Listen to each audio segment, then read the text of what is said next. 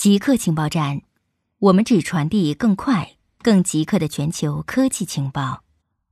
首先插播一则通告：之前每周二播出的极客情报站特别版已经独立更名为《赛博故事》，成为独立专辑。大家可以在科技行者找到这个新专辑。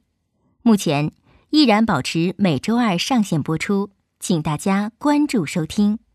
接下来。就是我们的极客情报站播报。企业在家办公、网络会议 APP 宕机。华为发言人周一表示，已经恢复包括消费产品和运营商设备在内的产品生产业务正常运行。中国政府号召一些省市全面停工，以遏制新型冠状病毒疫情扩散，但允许一些关键产业继续运行。华为复工符合相关规定。华为发言人说，所恢复的多数生产业务在广东东莞，不过更多企业选择了在家办公。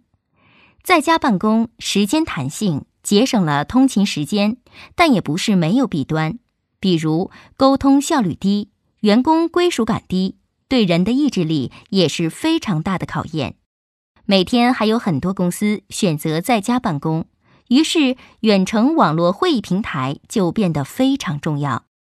遗憾的是，不少知名网络办公平台没有做好准备，包括企业微信、钉钉等知名 APP，今天早上都出现网络堵塞，以至于 QQ 和 YY 语音等娱乐软件成为最受欢迎的产品。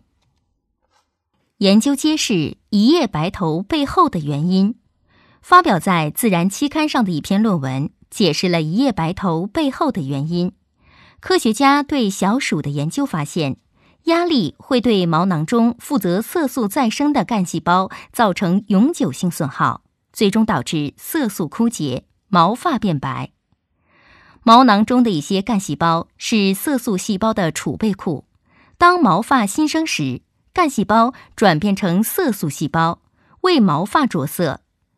研究人员发现。负责身体压力反应的交感神经系统能够深入到皮肤上的每个毛囊，在压力刺激下，交感神经释放一种名为去甲肾上腺素的物质，被周边负责色素再生的干细胞吸收。去甲肾上腺素会导致这些干细胞被过度激活，都转变成色素细胞，过度消耗库存。仅仅数天后。所有的色素再生干细胞被消耗殆尽，最终导致毛发变白，而且这一破坏是永久性的。瑞德西韦开始在中国进行临床试验。北京中日友好医院宣布，在武汉疫区开展瑞德西韦临床试验。试验从二月三日开始，总样本量二百七十例，入组轻、中度新冠肺炎患者。瑞德西韦是吉利德公司针对埃博拉病毒研发的一款药物，已经在国外完成了一期和二期临床试验。中国启动的临床试验是三期，随机双盲安慰剂对照试验，旨在确定使用瑞德西韦治疗冠状病毒的安全性和有效性。北京协和医院感染内科主任李泰生表示，瑞德西韦这个药。针对埃博拉病毒的细胞实验是有效的，临床安全性是可以的，但是临床效果数据现在还没有。瑞德西韦可以抑制流行性和人畜共患冠状病毒，对埃博拉病毒的作用机制是抑制冠状病毒的 RNA 聚合酶，在体外和动物模型中。瑞德西韦证实了对非典型性肺炎和中东呼吸综合征的病毒病原体均有活性。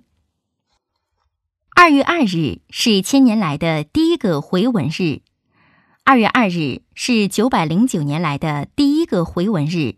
所谓回文，即顺读、逆读都是一样。这是本世纪唯一的回文日，上一次是一一一一年的十一月十一日。下一次是二一二一年十二月十二日，距今一百零一年；再下一次则是千年之后的三零三零年三月三日。素食会影响你的智力？素食缺乏大脑需要的多种重要营养元素，长期素食可能会影响你的智力。BBC 报道，根据统计，地球大约有3.75亿素食者，素食主义是新千年增长最快的趋势之一。美国的素食者在2014年到2017年之间增长了六倍，而印度的主流饮食自公元前六世纪以来就是素食。因为素食难以人为添加营养，因此素食者的大脑健康成为了一大难题。虽然部分素食者可能会服用补充剂，但你无法期望所有人都会这么做。牛津大学生物学家。Nathan Kofnas 认为，最近植物替代饮食的转变令人担忧。素食会导致 B 十二和铁缺失，毫无疑问，这会影响你的智力。有微生物学家反驳了这篇报道，认为其观点是基于过时的研究。最近的研究指出，原始人类并不是靠吃肉变得聪明，而是人类生活方式的改变促进了大脑的生长。此外，B 十二缺乏不只是素食者的问题，整个人类群体都普遍缺乏 B 十二。科学家驳斥新冠状病毒阴谋论。武汉爆发的新冠状病毒疫情引出了很多阴谋论，其中一种比较流行的阴谋论声称，病毒源自武汉病毒所。科学家公开驳斥了这一阴谋论。中山大学医学院院长。郭德银表示，阴谋论从来不需要提供证据，但科学需要。目前，基于基因组序列对病毒在进化上的分析结果，为证明病毒来源于自然界提供了强有力的证据，足以击破人工合成的流言。基因组序列显示，此次流行的新型冠状病毒共有两万九千多个核苷酸碱基。